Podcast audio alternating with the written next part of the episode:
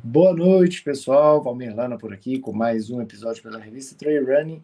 Esse é o episódio 89 do RTR Trail Talk. Na verdade, esse é o RTR News, que a gente vai trazendo as notícias fresquinhas aí do fim de semana. Teve movimentação aí fim de semana, teve prova lá em Paraty, teve etapa da Skyrunning, teve etapa também da Golden Trail Series.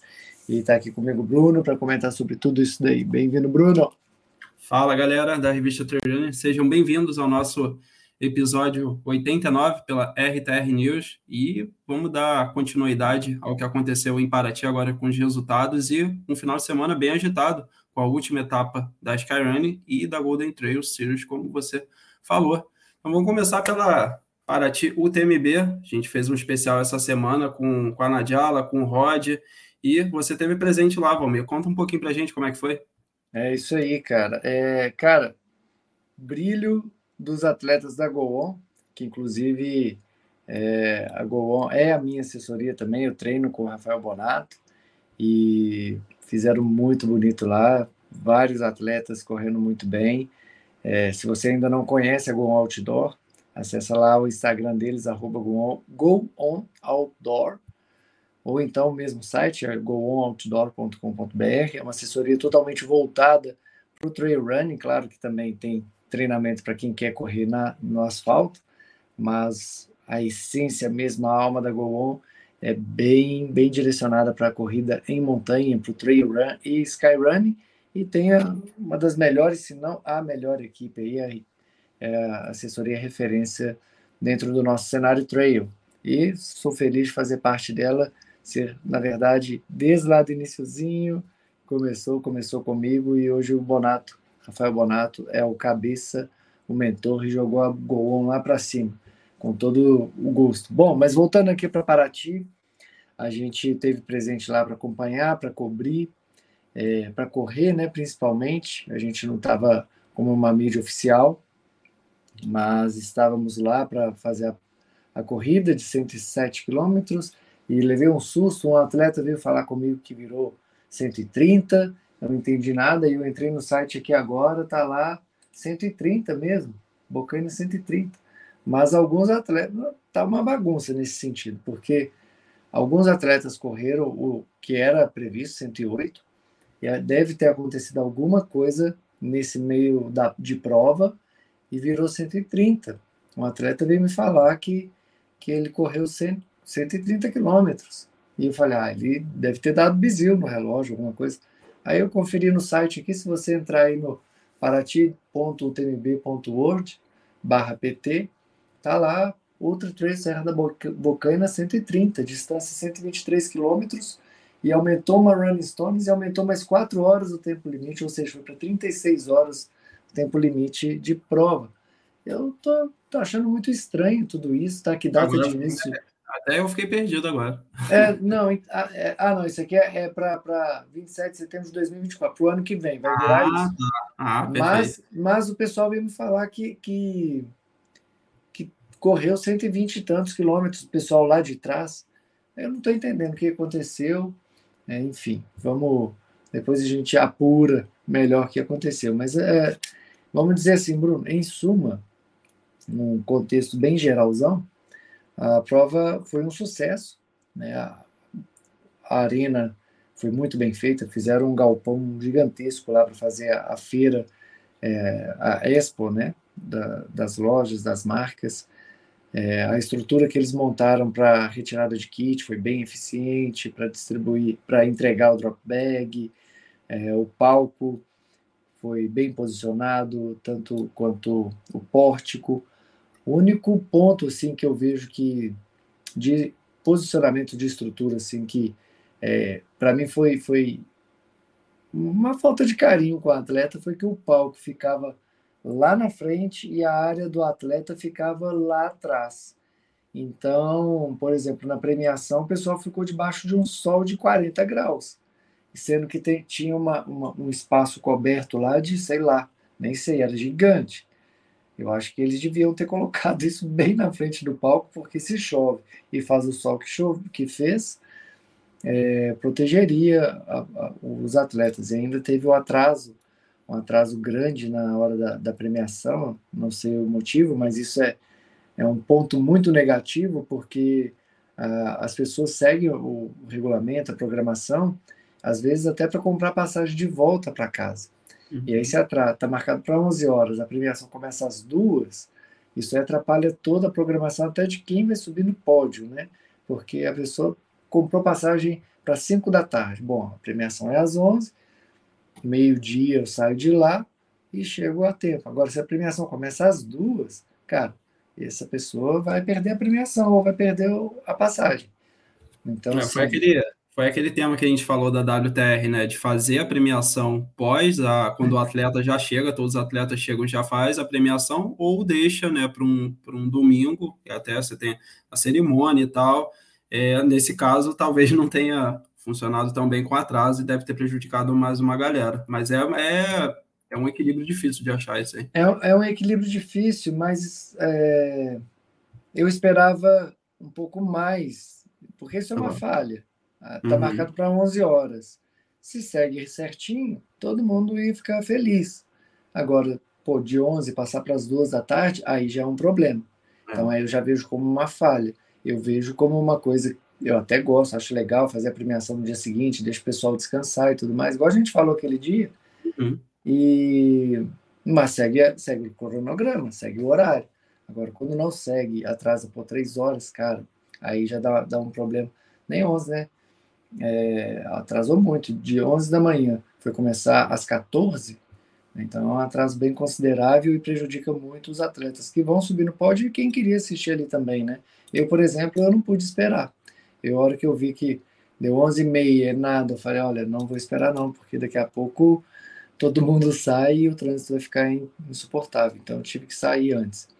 É, bom, esses foram alguns, alguns pontos assim principais que eu, que eu vi podem ser melhorados. Não vou falar que foi prejudicou sobremaneira, eu acho que não. É, muitos atletas, isso foi muitos atletas decepcionados com o percurso, teve muita estrada e asfalto. É, eu não posso falar porque eu fiz só 14K, eu parei no, no, no primeiro ponto de abastecimento, é, mas não foi nada de, de machuquei ou passei mal, nada disso, eu só não queria mais correr e parei. Mas enfim, é, teve muita gente que chegou para mim falando: olha, é, percurso muito ruim, não estou falando de marcação, marcação estava ótima, todo mundo falou muito bem. Eu acompanhei os postos de abastecimento, depois que eu abandonei, eu fui nos outros postos de abastecimento com o diretor técnico, que é o Rafa Campos, muito bem equipados, com água gelada, comida. É, posso dizer que não é o nível do TMB França, né? Não, uhum. não foi um, o nível que a gente vê lá no TMB França, de variedade e tudo mais, mas tinha uma variedade, é, aqui para o Brasil, uma variedade muito boa. É, dava para você se alimentar bem, se hidratar bem, tudo geladinho. Nos postos que eu fui estavam assim, não sei os outros, não posso falar de todos. Mas a principal reclamação dos atletas foi o percurso foi ruim. É, não estou falando nem de dificuldade, não disseram que foi duro mesmo, foi um percurso super difícil, é, mas falaram que teve muita estrada em todos os percursos e muita, muita, muito pasto e asfalto. E esses três aí não agradam muito os atletas de trail. Se for pensar que essa prova será para atletas de entrada, para atrair público, é, aí ok. Aí você tem um percurso que não que não vai por não ser tão técnico, não vai causar um, um, uma má impressão, uma má experiência para esses atletas que estão entrando. Mas se tratando de atletas que já estão acostumados, que gostam de trilha, me pareceu que não agradou, né? Mas eu não fiz o percurso completo, então não posso dar esse testemunho por mim. A parte que eu fiz os 14K é, foi uma boa parte de, de estrada e uns 6 quilômetros aí de, de trilha. Então, assim, foi uma, uma medida um pouco maior aí de estrada do que de trilha. Mas a parte de trilha foi, foi bem bonita, no meio da mata. Achei bem bonito. É, mas o que? Eu acho que, acho que essas maiores reclamações foram no percurso de 20 e 35, por justamente ter que sair ali do centro de Paraty e ingressar no Parque da Bocaina, acaba, como é uma distância menor, então consome mais da, da distância, né? Então, na Cara, distância Então, o pessoal do 110 falou que a hora que chegava lá em cima era só estradão. Ah, tá. acabava de subir.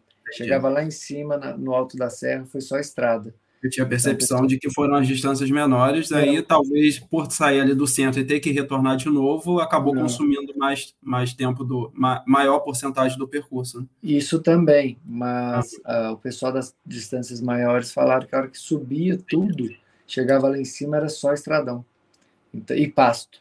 E, pô, correr em pasto é horrível, né, cara? Eu, pelo menos, odeio correr em pasto. Eu não gosto, não. É, acho que ninguém gosta. Acho que nem ninguém, nem a vaca deve gostar. Mas, cara, em suma, assim, são pontos. Eu não vou dizer que são graves, a prova foi um sucesso realmente. É, e esses pontos que eu tô vendo são críticas que 5% das pessoas conseguem ver e analisar. Os outros 95 acharam a prova maravilhosa, tudo perfeito, tudo muito bom. Estarão ano que vem. E quem, mesmo quem não gostou de alguma coisa, ficou chateado com alguma coisa, vai estar ano que vem para coletar as Running Stones. Então, assim, eu acredito que a prova tende a crescer muito para o ano que vem. É, acho que vai crescer. Ela já foi, salvo engano, a sétima maior da série BioTMB em número de atletas. É, tem uma inconsistência aí que o pessoal falou que sai, o pessoal fica, acaba falando que passou de 3.500 atletas, beirando 4 mil, ou até chegou a 4 mil atletas, mas antes das largadas, o pessoal é foda, né? O pessoal foi lá no Live Trail, viu quantos atletas tinham em todas as distâncias e deu 2.700 e pouco.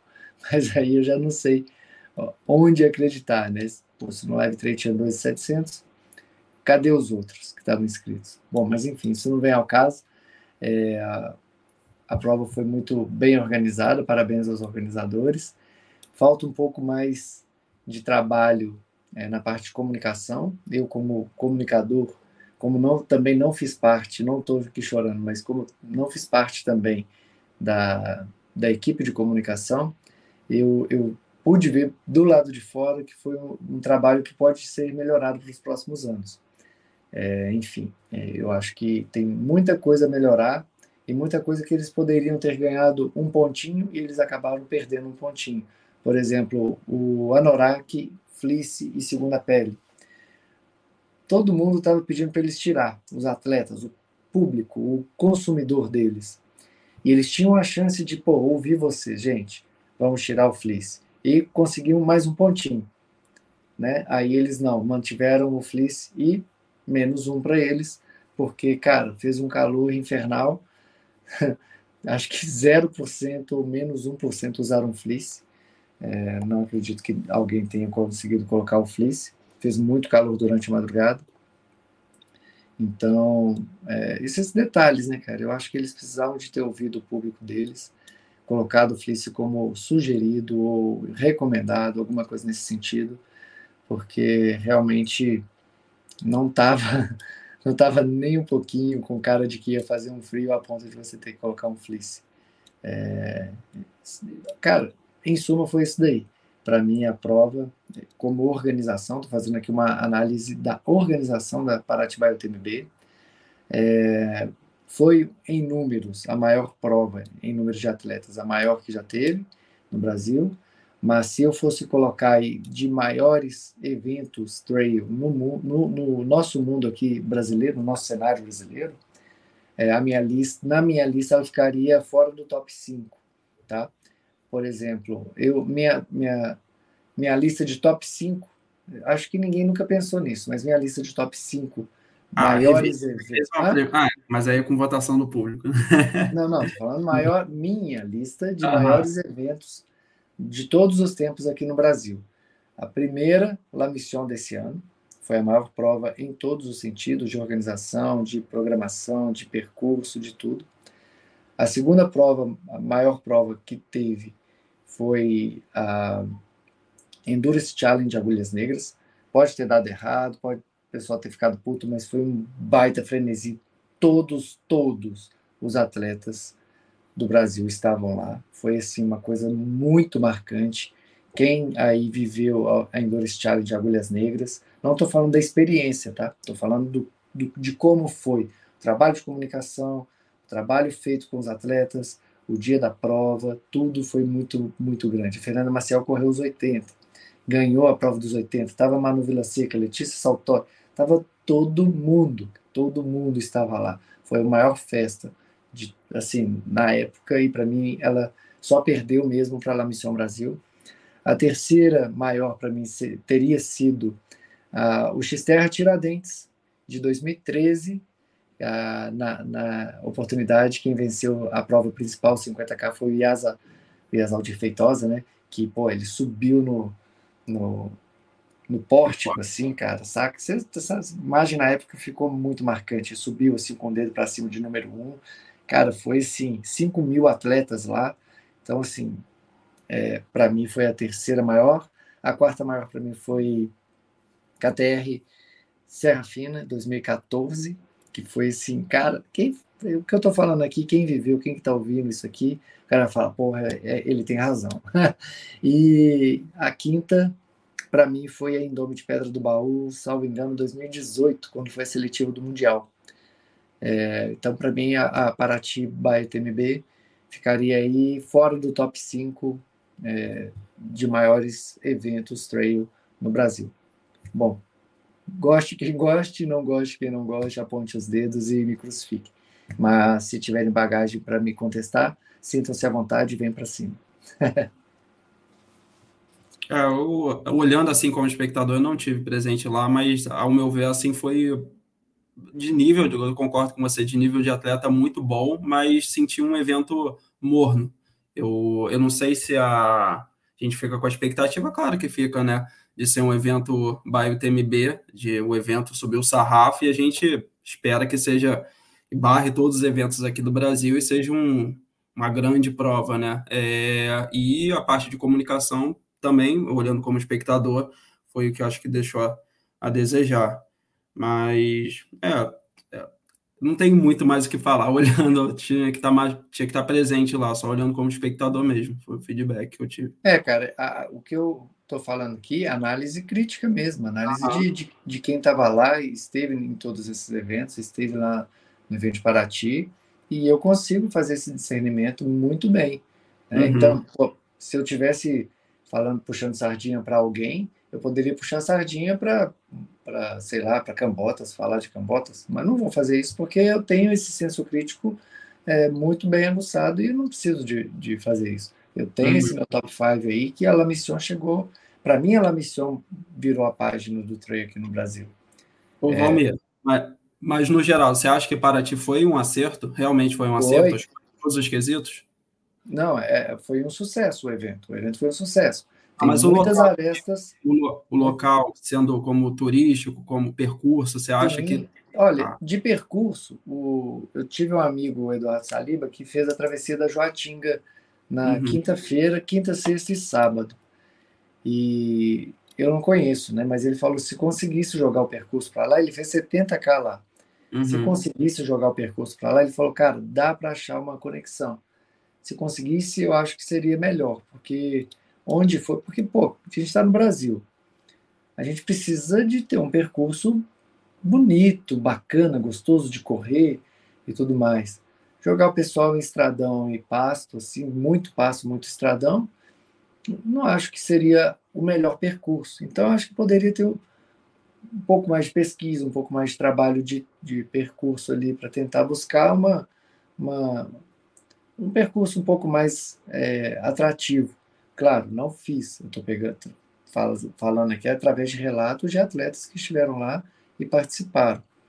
Mas pegando esses relatos todos, eu acho que precisa mesmo de ouvir o público e redesenhar os percursos para trazer mais divertimento para os atletas.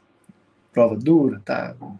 Eu não, não sou daqueles caras quanto pior, melhor, tá? Não acho que a prova tem que ser, nossa, mais difícil do Brasil, ou ficar rotando, ah, a prova uhum. foi viram, a prova é mais difícil do que tal prova. Eu não acho que tem que ser, eu acho que tem que ser uma prova que o cara fala assim, caralho, velho, que prova massa. Percurso é bonito, percurso é legal, teve estrada, teve, mas não foi tanto, teve asfalto, teve, mas não foi tanto, teve muita trilha, ponto de abastecimento estava muito bom, estava no lugar que falaram, tinha muita coisa. Cara, Aí, no meu entender, faltou um pouquinho desse percurso, estava foda. Tava não foda de difícil, tava bom, tava um percurso massa.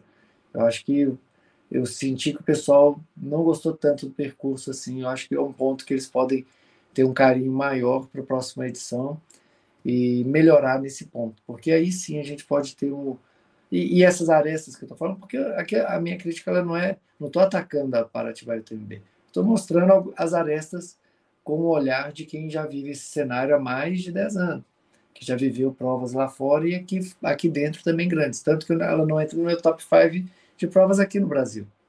Né? Então, acho que se conseguir é, melhorar esses pontos que eu, que eu falei aqui, ela tem tudo para entrar nesse top 5 aí, pô, e as outras que se virem para se manter é, no, no, mesmo patamar. Né? Eu acho que, que eles têm tudo aí, tem o, o nome, tem as Rolling Stones, tem o próprio TMB por trás, que alavanca qualquer coisa, né? Então, eu acho que a, a prova Bio TMB aqui no Brasil, independente se é em Paraty ou em qualquer outro lugar, é, só dá errado se a organização for muito ruim. E é, a organização da, de Paraty foi muito longe disso, foi muito boa.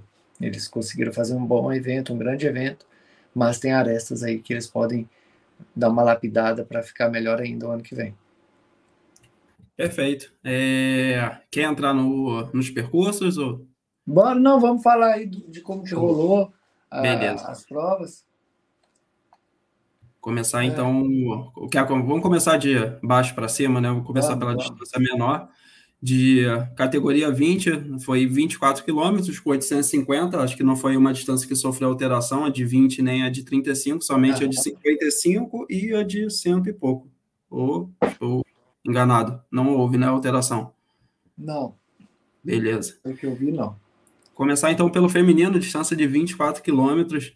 É, a gente teve, a gente falou do start list, né? A gente botou as favoritas e não, acho que não deu outra, né? Mesmo não sendo especialista nessa distância, Letícia acabou levando a prova com 2 horas e 14. A, a Bianca Ferreira é outra atleta que não sei se a gente tinha falado, ficou na segunda Não, não posição. falamos. Ela não estava na lista de favoritos, é a boneca de ah, tá.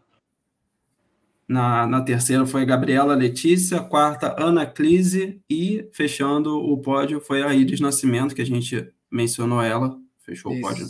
A mulher do cavalo. Isso. É, é foi, foi basicamente isso aí. Letícia Saltori, cara, não, tem jeito, né? A mulher corre muito. Ela, ela conseguiu abrir uma distância mais para o final da prova, ela liderou a prova inteira, tá magrinha, cara, tá, Letícia tá bruta. venceu aí com, com 2 horas e 14. É, mas o pódio ficou bem interessante com a Bianca, com a Gabriela Letícia, que ela é uma atleta, era uma atleta de asfalto, né, muito rápida. A Ana Clise, quem não conhece, ela é lá de Ubatuba e foi campeã de Cambotas 25 quilômetros. É, a Iris, que é a, a mulher casada com, com o cavalo, que ganhou a prova, inclusive. Então, assim, foi um pódio bem bonito, foi realmente uma disputa bem bonita de acompanhar. Boa. E no masculino, é, falando no cavalo, ele foi o campeão dos Aí. 20 quilômetros. Na sequência, vem um argentino bem próximo a ele, Nahuel Luengo, com 1 hora e 51. O cavalo fez 1 hora e 49. Na terceira colocação, um atleta que a gente mencionou, João Fernando Aceoli, o Ratinho, corre muito bem essa distância, fez 1,59. Na quarta colocação, Adenilson Ribeiro. E fechando o pódio, Diego Marabés, também comentamos sobre ele, atleta Isso. muito rápido, fechou com 2 horas e 2. E na sexta ali também outros atletas, o, o Breno Vitor, né? Não estava na lista, né? A gente não falou dele. Não, não estava. Ele não tem o index da UTMB. Hum. Aí acabou ficando. Mas eu daria destaque aqui, cara, para nenhum deles. Eu daria destaque aqui para o João Muniz, que foi o décimo geral. Uhum. Ele é um, eu acho que, salvo engano, ele está com 16 anos. 15 tá anos. Tá, 15, né? Já está correndo nesse nível, top 10, com atletas desse calibre. É, também quero falar do, do Ratinho, que conseguiu se reencontrar, né? É, ficou um tempo aí é, um pouquinho para baixo, que não estava conseguindo os resultados que ele estava querendo, e dessa vez ele conseguiu um terceiro lugar aí honroso, bonito. Ele falei para ele, ó, tem que ser sub duas horas. Ele foi lá, cravou 1,59, 54. Pô, mas, é, mas essa fase dele, essa fase ruim dele durou um pouquinho, né? Porque, porque eu, minha recordação dele é ganhar. Ele estava ganhando praticamente todas as provas da WTR, né? Acho que só foi sim, uma sim. prova ou outra ali que não foi bem, mas. É, ele, ele vinha de duas provas que ele não conseguiu performar ah. bem. E, e aí ele estava um pouquinho para baixo. É aquela coisa, né, cara? Você vai performando bem, performando bem, performando bem. Aí vem uma, você fala, tá, beleza, só uma. Aí vai a segunda, putz, o que está acontecendo? Uhum. Aí ele estava precisando de, de se é, encontrar. Às vezes vai lá embaixo para bater no trampolim e voltar, né? Exatamente, isso aí é muito legal. E bom também ver a vitória do brasileiro, né? Não deixou o argentino chegar. É, cara, o cavalo nessa nesse start list para essa distância e para o calor, eu achava, eu acho ele imbatível. Nos 35 seria outro outro assunto se ele tivesse, mas nos 20 quilômetros ali era o favorito, sem dúvida. Sem dúvida. Vamos lá para 35 então. Prova de 35 quilômetros, na verdade está 33 aqui, com 1.600 de desnível positivo. É, feminino, né, cara? Mariana Scarpelli, uma fase espetacular, cara. Também botei ela como favorita para ganhar a prova. Vem de uma grande vitória na La Mission e não deu chance para seus concorrentes, né, cara? A diferença de, pelo que tá aqui, 24 Bom, minutos. Não, né? Não, não é 12 minutos. Ah, tá. 12 minutos. Na sequência, a gente teve a Lígia Almeida, com 3 horas e 31, Maria Clara Rilma, com 3 e 32, Solange Maria Mariano com 3,32 e uma colombiana, Iene Paola, com 3,38. Boa. É, cara, olha, a gente tinha um confronto aí pesado, né? A campeã dos 50 lá da La Mission, a campeã dos 35 da La Mission e a terceira colocada dos 80 da La Mission. Mas foi justamente o que a gente falou no episódio. É. deu... E aconteceu exatamente o que a gente é, falou, né, cara? Mariana era a favorita, seguida da Lígia e a Maria Clara Hilma. O calor fez a diferença nessa prova, cara. Foi muito, muito quente, todo mundo sofreu, mas foi igual para todo mundo, né? Uhum. Então, e você vê que já, já mudou as bandeirinhas ali, já teve a colombiana, teve uma francesa, teve uma argentina, e isso daí foi a dinâmica durante a prova inteira nas outras distâncias. Sim. Pular aqui pro. botar o masculino aqui.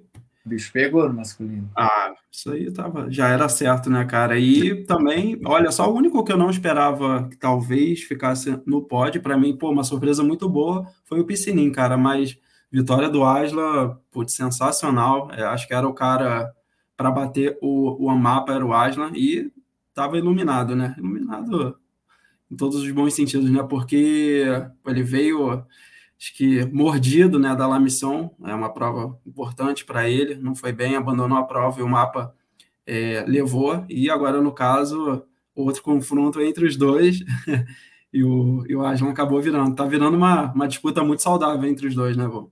Ah, não, com certeza, cara. Olha, aqui tem o que falar, né, porque o Aslan, ele precisava dessa vitória aí, e, e é bom o, o Aslan não vencer sempre, né, é, uhum. Para ele ter esse ímpeto, porra, eu perdi desse cara e ele vai estar tá nessa próxima prova, eu tenho que ganhar dele, então ele faz força.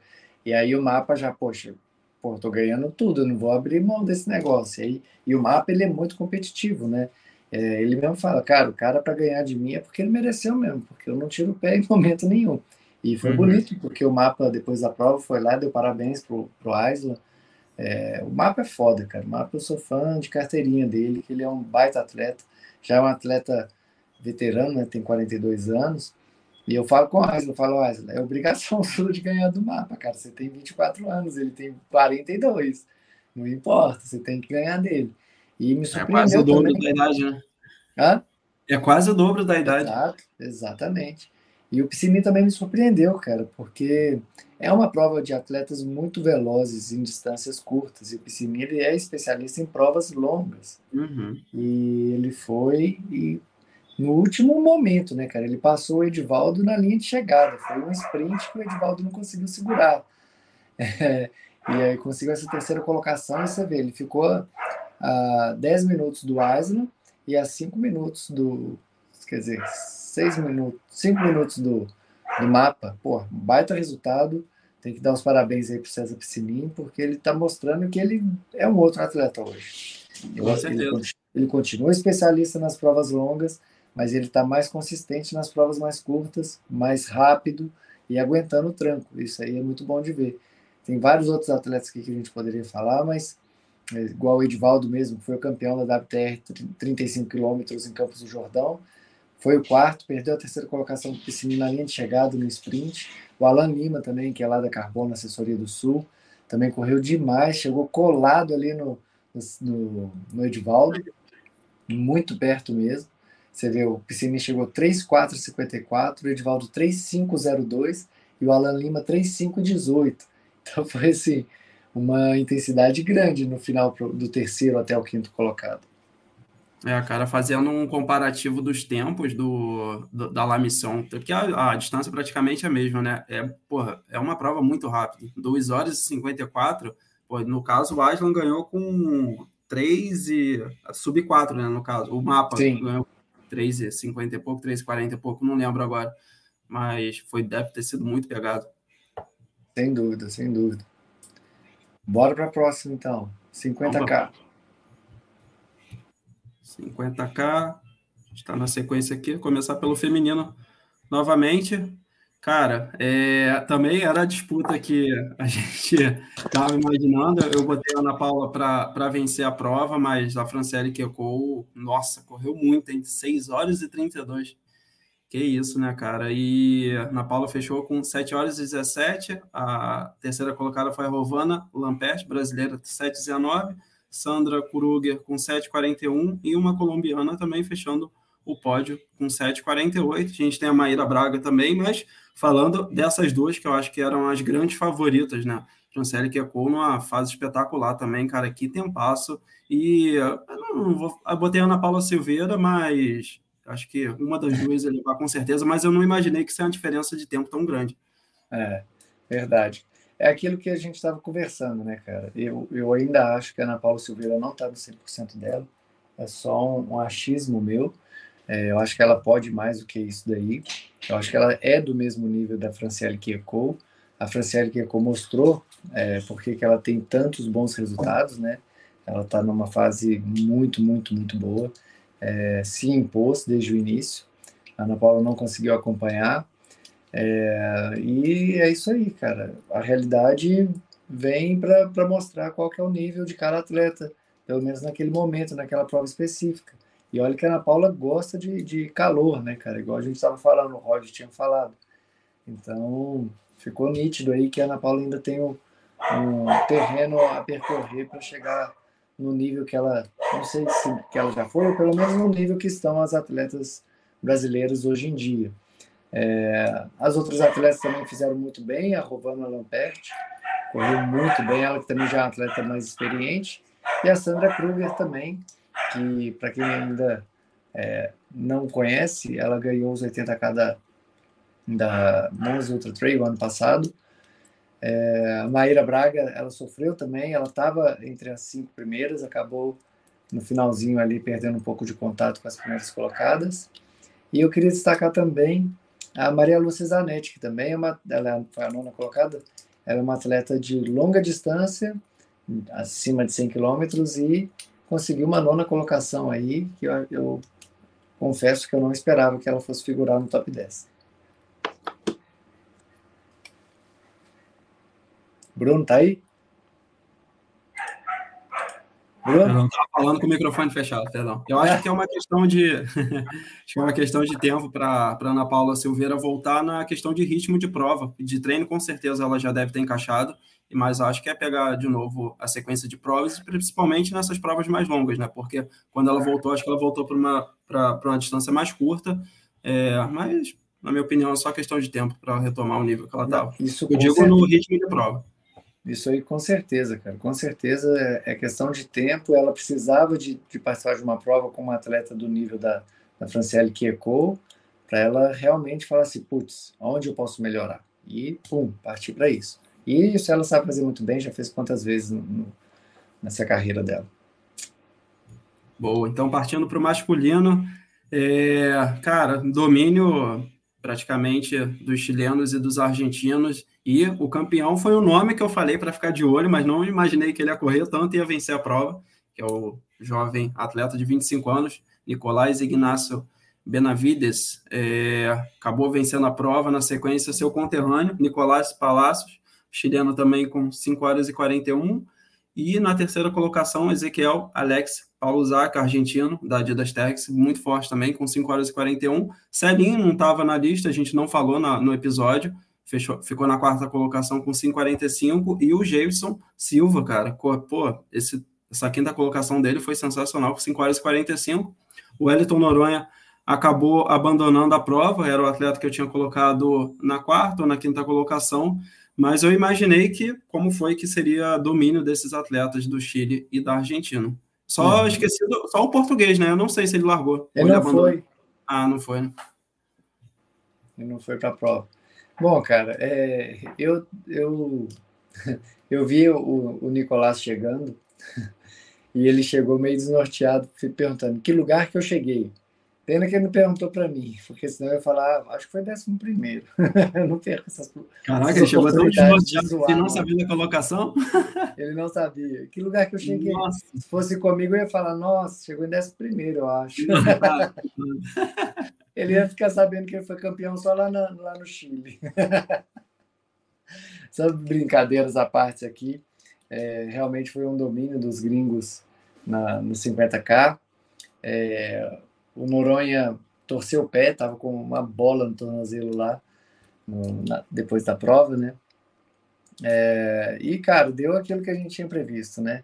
A gente falou desses caras, o Paulo Zac foi fez o que ele normalmente faz. Conversei muito com o Celinho depois da prova. É, ele estava explicando que depois da la mission ele não estava encaixando o treino, estava trabalhando demais, essas coisas todas, não conseguiu treinar o suficiente para ir competitivo para uma prova desse tamanho. Ele falou que se ele tivesse é, no nível que ele estava nas provas da Indomit, essas provas que ele realmente performou no Mundial, ele tinha conseguido acompanhar o, os gringos e, e, talvez até chegado na frente. Ele, ele contou em detalhes, assim, não vou entrar em detalhes aqui agora, mas fez uma baita prova também, você vê ele chegou menos de 10 minutos do campeão. Então é, é plausível mesmo o que ele tenha falado comigo. É, o Jason, cara, ele liderou uma boa parte da prova. Ele saiu, igual ele falou, na parte plana, ele, ele acelerou e é a parte que ele domina, né? Ele dominou e foi para cima. A hora que começou a subir muito forte, aí os gringos foram e, e assumiram as, as primeiras colocações e foi embora. Mas por mais que tenhamos tido muitos atletas gringos vencendo essa prova de 50K, é, eu gostei de ver é, o que a gente falou também, como que o Wilton tá, tá subindo de produção, né, cara? Ele numa prova onde os gringos dominaram, ele foi oitavo geral. É. Ele correu muito bem pelo tempo dele, cara. Se, tirando o, os gringos aí, provavelmente seria um top 5. O, o Sim, sem dúvida, sem dúvida. Dos brasileiros, ele foi top 3. Aham. Então, então acredito que ele seria o terceiro, né? Se não tivesse as gringos. Ah. E, e olha aí, mais um atleta da Golon. Só falta só você que não é da Golon, Bruno. Você nem tá correndo, né? Ah, tô, tô no processo, tô no processo. processo Bom, é aí. Agora vamos, vamos para a prova principal, então. Vamos. Olha, foi rápido agora. 107 quilômetros prova rainha da, da distância. Pular aqui pro feminino. Cara, favoritaça, né? Giovana Martins é, acabou levando a prova numa. Acho que eu acredito que deve ter sido uma disputa épica com a, com a Ivânia. A diferença, caraca, a prova de 107 quilômetros, não, a diferença de dois minutos é, é muito é muito baixo. Deve ter é sido, quase um empate técnico. É quase um empate técnico. Para essa distância, é, é considerado chegar no sprint. Acredito que tenha sido uma disputa espetacular. Pô, a Ivânia que voltou do DNF de 80 km da La Mission e conseguir essa segunda colocação chegando tão próximo da Giovana. Acho que ela deu para ver na chegada dela. Super feliz. A Giovana também, como sempre, entregou tudo. Também consegui ver isso na chegada. Na terceira colocação ali a Suzana Peragit com 15,01. É, eu não falei os tempos. Giovana 3,56, Ivânia 3,58, 15,01. Argentina Milagros Rivas, né? A gente tinha colocado outra, outra atleta da Argentina, não conheço essa quarta colocada, e na quinta colocação, Patrícia Honda, também tinha colocado no pódio lá, 15 e 17. Isso aí. Cara, é, a Giovana liderou desde o início, ela. Cara, é, eu, eu, costumo dizer, eu estava até conversando isso com o Saliba, ele, a gente pegando os filmes que a gente fez, né? Na largada, a concentração da Giovana é concentração de atleta é, profissional mesmo. É, uhum. Você olha para qualquer outra pessoa que está alinhada ali na linha de largada, tá todo mundo ali conversando, brincando, amarrando tênis, é, batendo palma. Você olha para a Giovana, ela está focada, falando com ela mesmo, vibrando com ela mesmo, fazendo movimento de corrida. É, é, cara, é diferente.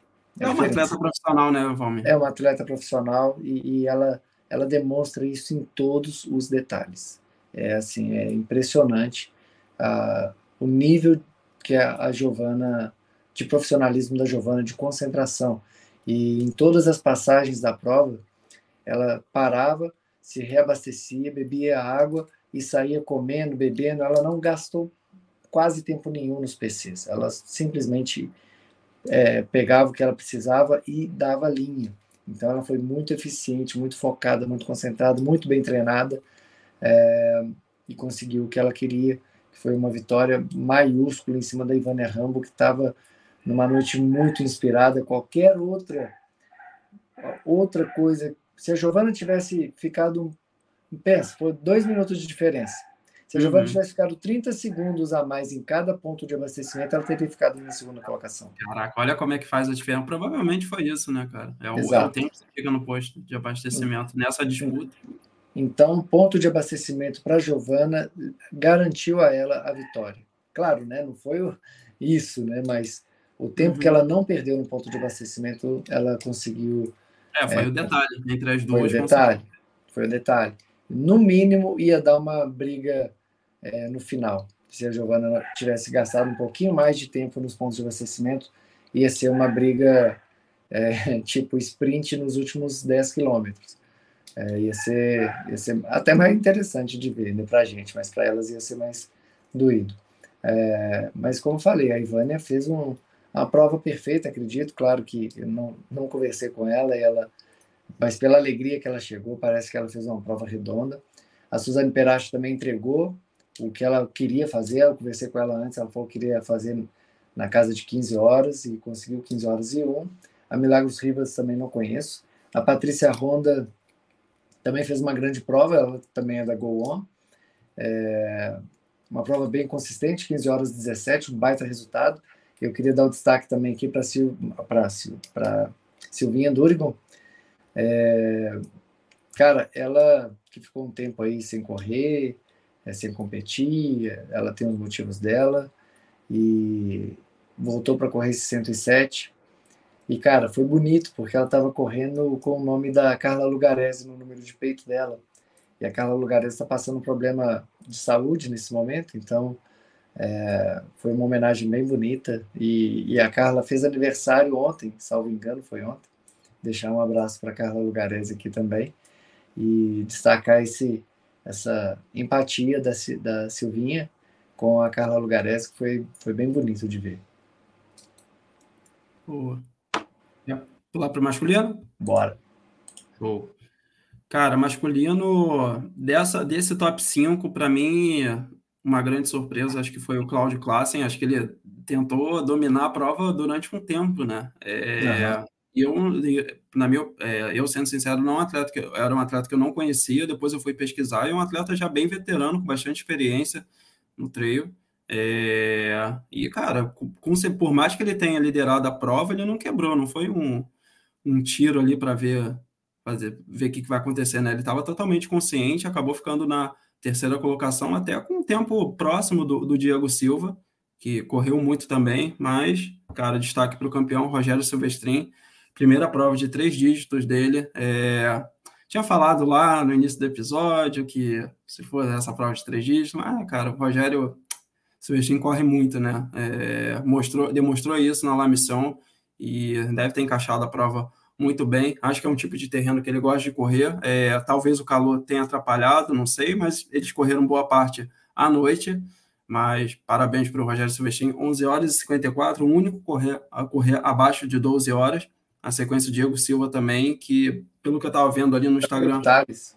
É, é tava, tá Diego Silva aqui. É, mas é o Thales. Ah, tá. Diego Thales, acho que tentou até ficar na cola dele alguns momentos que eu vi ali, mas o Silvestrinho acabou deixando um gap bem maior. Na sequência, Cláudio Classe, como eu falei, 12,53. O Jefferson Dias também foi o atleta que a gente comentou, corre muito bem essa distância, com 13 e 11. E na quinta colocação, Fantasma, com 13 e 26. É isso. Cara, essa eu vou começar de trás para frente, porque eu queria uhum. falar primeiro do, do Miragaia, da Milton Miragaia. É, ele ficou na décima colocação, décimo segundo geral, né, contando com as mulheres, porque um destaque também que a gente esqueceu de dar. A, a Giovana foi a top 10, ela ficou em Boa. décimo geral, Bem e lembrado. a Ivana em décimo primeiro. Então, a mulherada tá, tá entrando aí no top 10 no geral, né? Bom, então, Miragai voltando a performar em alto nível, é, queria dar esse destaque, mandar um abraço para ele. Daniel Meyer, que foi, pô, a missão ele fez toda caminhando, sem trotar nenhum momento, foi 16 e aqui ele deu, ele falou que conseguiu dar uns trotes e foi o nono. Caraca, então é, conseguiu então, ele, ele, foi para caminhar e trotar em alguns pontos. Ele foi um percurso que... que, tem, que tem estradão e, e caramba, é, essa caminhada que, tá rápida. É, cara. Ele falou que ele conseguiu trotar em alguns trechos, mas 90% do percurso ele fez caminhando é, por conta das lesões. E, pô, tá mostrando uma cabeça diferenciada, né, agora, porque como que você consegue fazer uma prova de 80k como ele fez na La Mission, só andando e ainda ser o 16 e depois fazer uma prova como essa da de Paraty de 100, 100 quilômetros com alguns trotes e ainda ser o nono geral. É, é, realmente impressionante o que ele faz. O Roger estava indo muito bem, é, andando lá em quarto geral, no bolo ali. No final ele acabou sentindo, ficou em oitavo mas com um tempo muito bom também.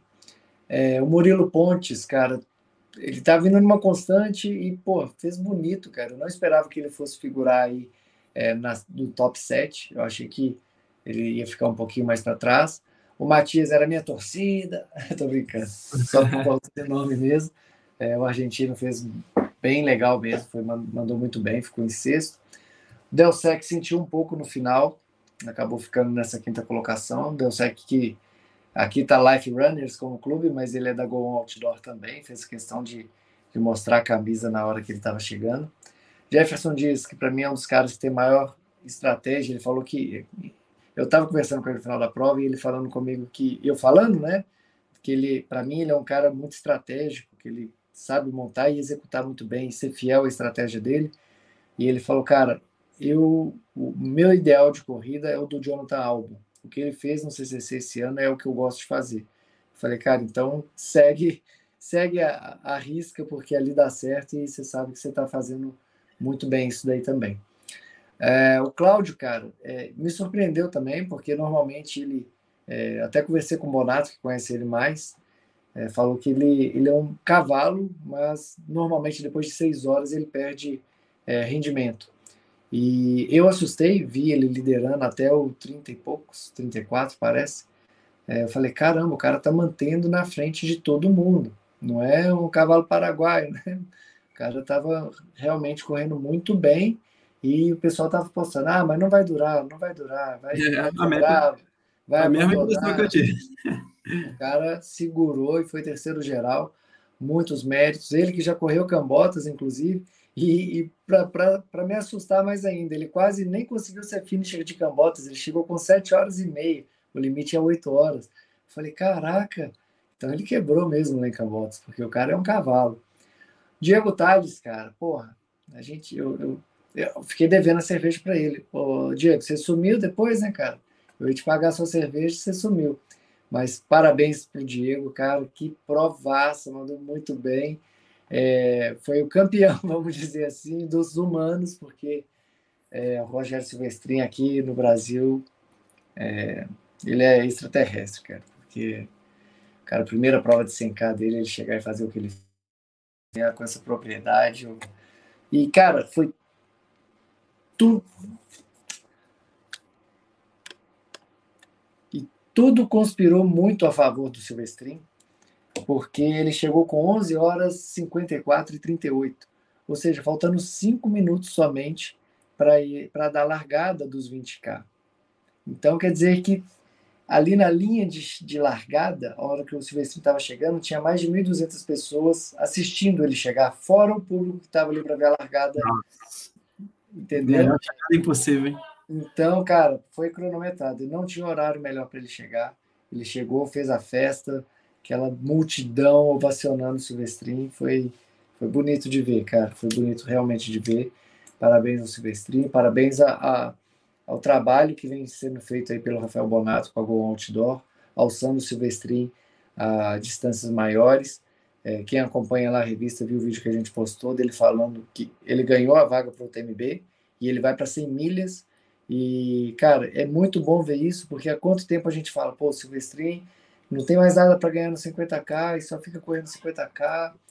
E aí o Rafael Bonato assumiu e falou, cara, você vai, você vai ficar só no 50K não, vamos fazer um projeto aqui com consciência, trabalhar, explorar o seu máximo aí para você ser uma estrela mundial. E ano que vem ele vai correr as 100 milhas da, da principal prova do mundo e espero estar lá também para registrar e acompanhar esse momento histórico né, do Brasil. Está, teremos vários lá ano que vem dos grandes nomes, não só Silvestre, mas a gente vai ter grandes nomes aí participando da, da prova principal do TMB, inclusive a Giovana. Giovana já falou que também vai para o 170K. E, cara, eu estou me coçando já para chegar logo.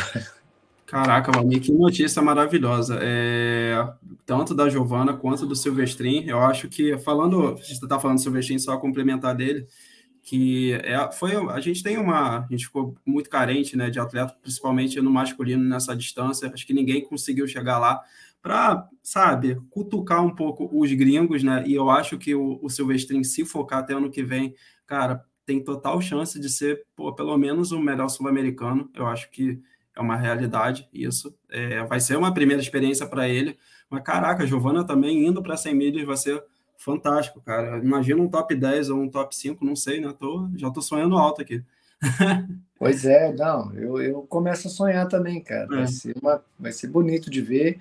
Eu que estava com planos de fazer o TMB ano que vem, já tirei da minha lista aí, não, não vou correr o TMB ano que vem, vou correr outras provas e, e quero estar tá lá para registrar esse momento histórico para o Brasil. Isso daí sim é uma história que merece com que a gente consiga divulgar ao máximo é, para todos os cantos do mundo aí, os brasileiros, os melhores brasileiros indo para a maior prova do mundo. Boa. Então é isso aí, velho. Fechamos aqui então. Vamos no TMB, é quase um episódio do TMB. oh, pois é. Mas, Mas, se quiser, a gente pode fechar então aqui. Está em Não, off vamos, vamos, vamos, continuar, vamos continuar. Tá. Corta, corta essa parte aí então, depois você. Não corto nada, vai assim pro ar mesmo, porque é o que tem que ser. Não tem que então, ser beleza. Não, é, que é, é porque a gente já deu a notícia no início, tem que entregar a notícia toda agora, só para. Mas a gente vai tocar rápido. Boa, seguindo então, a gente chegou, esse final de semana também rolou a última etapa do Circuito Mundial de Skyrunning. A prova foi a Gorbeia Susan, 32 quilômetros com 2.400 de desnível positivo, prova que acontece no País Basco, no Parque Nacional de Gorbeia. O parque é, fica colado, é vizinho a Zegama, e definiu os últimos campeões e o ranking final, que vai acontecer em Limone, na Itália. Vai ter, vai ter participação dos brasileiros ele já vai definir os campeões mundiais Master e do circuito Master e o do circuito mundial de Skyrunning. Mas falando um pouquinho sobre a prova, no feminino tivemos uma grande disputa entre a francesa Iris Pesce, líder do ranking e atual campeã do mundo, a francesa Clementine Geoffrey. Iris dominou até praticamente o quilômetro 10, mas quando o conterrâneo assumiu a liderança, ela foi até a vitória. Com isso, a Clementine conquistou sua segunda vitória no circuito e estabeleceu um novo recorde da prova com 3 horas e 34 e 24. Na sequência, a Iris Pace na segunda colocação com 3,35 e na terceira colocação, estou sem a nacionalidade da atleta, Anastácia Rubistova, com 3,39 e 54.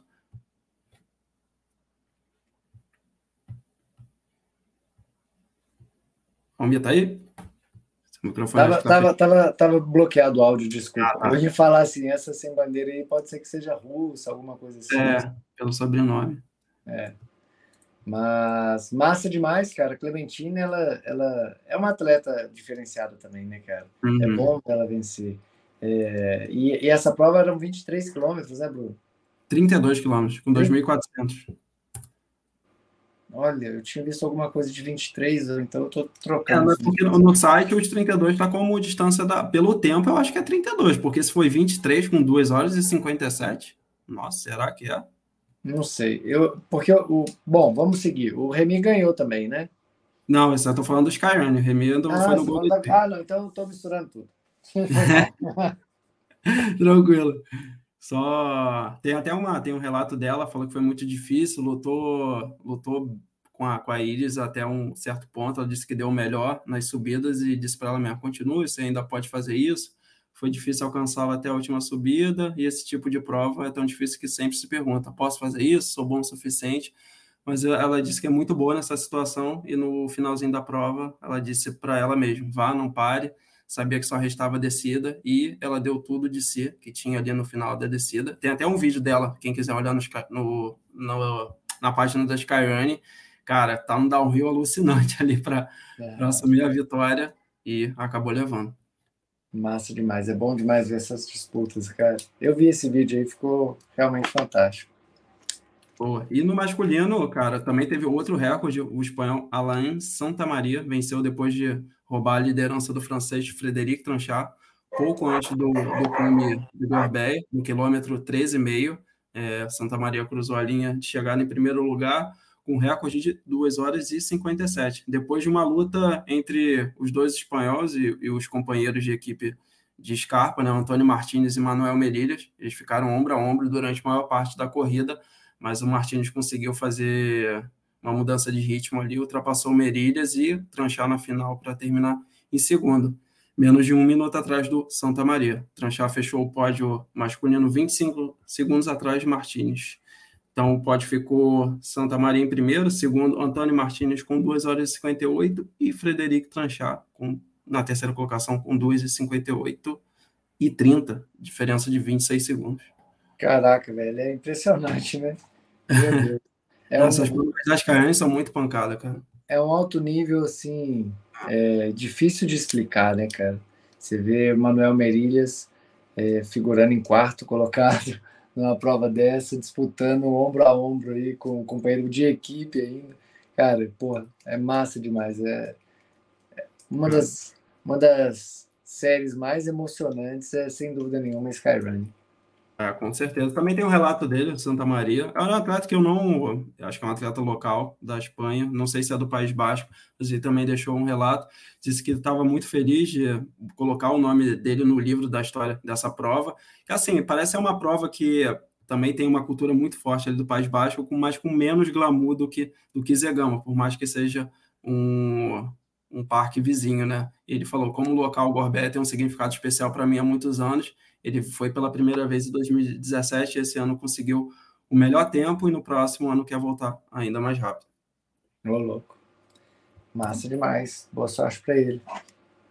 Pô, fechamos o Skyline, agora entrando na Golden Trail Series. Enfim, também chegou a última etapa do Circuito Dourado. A última parada aconteceu na Mammoth Mountain Trail Fest, que acontece na Califórnia a prova fechou oficialmente o circuito e a perna americana, né? Porque não lembra, a penúltima etapa foi em Pikes Peak e agora a última etapa foi a Mammoth, Mammoth Mountain Trail Fest. Agora, os atletas classificados no ranking vão disputar a grande final em Golfo del Isola Trail Race, prova que acontece nos dias 19 a 22 de outubro em Spotono, Lingúria, na Itália. É uma ilha que fica na Itália. Vai rolar a final da, da Golden Trail, que são cinco dias de, de disputa é, são os 30 melhores masculino e os 30 melhores femininos. A lista também está no Instagram da Golden Trail Series para ver os atletas lá. Massa, vamos embora. E, cara, novamente, como no ano passado, vitória do Remy Bonnet, foi campeão da Pikes Peak ano passado e campeão da Mamor também, e nesse ano foi campeão do Pikes Peak com recorde da, da subida, e agora foi campeão da Mamor Trail, não teve recorde, mas, cara, o Remy está numa fase espetacular, é, melhor escalador, melhor. Porque, cara, ele sabe correr muito bem essas provas da, da Golden Trail. Ele, os kenianos até tentaram liderar a prova no início, que era um, um início bem rápido de asfalto, mas ele falou que não largou muito bem e tal, mas não queria desgrudar deles, porque depois seria muito difícil de pegar pegá-los, né? E chegou na subida, que também é uma prova com desnível muito, muito acentuada, não deixou para ninguém, cara. Liderou a prova até o final e acabou vencendo. Não, Remy Bonnet é um monstro, cara. É bom, bom ter o Remy Bonnet no, em qualquer start list, você sabe que o cara vai arrebentar. É, mesmo quando ele abandona, ele dá pressão lá na frente com, no, nos líderes. Igual foi lá em Serra Zinal, que estava todo mundo olhando para o Remy Bonnet, ele estava ali no bololô, mas acabou não conseguindo manter. Aí depois vem na, na Pikes Peak, acaba com o recorde impossível e fecha o ano aí com, com essa vitória na Mamute. Fenomenal. E no pódio ficou Remy, campeão, segundo colocado o americano Michael Brudot Rousseau, terceiro Roberto De Lorenzi, quarto canadense Sam Andre e na quinta colocação Daniel Osange. Foi o top 5. É, mais uma vez o De Lorenzi dando na cabeça do Osange. Ah, mas eu acho que o Roberto De Lorenzi já está em outro nível, eu sendo sincero. acho que não, tá difícil de pegar ele, hein? O Daniel, né? Tá, tá, é, tá, tá difícil. Nossa, acho que o Roberto é. Lorenzi conseguiu evoluir de uma forma, cara. A gente tem que entender também que o Daniel Ossanz estuda medicina e o, e o, e o Roberto De Lorenzi ele, ele é educador físico, né? Uhum. Então é diferente. O cara tá lá estudando, estudando medicina e o outro tá estudando treinamento. Cara, isso era, isso era um ponto que eu, que eu penso às vezes, né? Eu falei, caraca, os dois cresceram ali no mesmo nível, né? Qual a diferença? Eu falei, com certeza é um tempo que ele não tem para treinar, para se dedicar, né? E tá, se vê isso na prática. Né? Exatamente. Bom, então foi isso aí. Fechamos? Ah, calma aí, falta feminino. Ah, geralmente fala feminino primeiro, foi mal. É, eu comecei pelo, comecei pelo masculino. O feminino teve o retorno da vitória com a Suíça Judith Wilder depois de vencer Dolomites, Judith conseguiu agora mais uma vitória e assegurou sua classificação para a final do circuito. É, a Judith foi campeã da Dolomites, agora com essa, duas vitórias no circuito.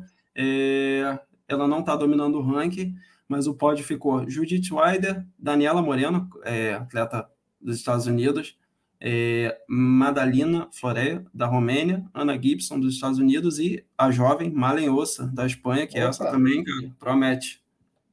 Essa aí é a nova Sara Alonso. É, isso que eu falei. É, eu tô repetindo o que você falou. é isso aí, massa demais, muito bom, cara. Judite é uma lenda já, cara. Mulher é. corre demais, tá? É doido. Sou fãzaço dela. Agora finalizou mesmo. Então é isso aí, pessoal. Queria agradecer muito vocês, a audiência de sempre, tá incrível.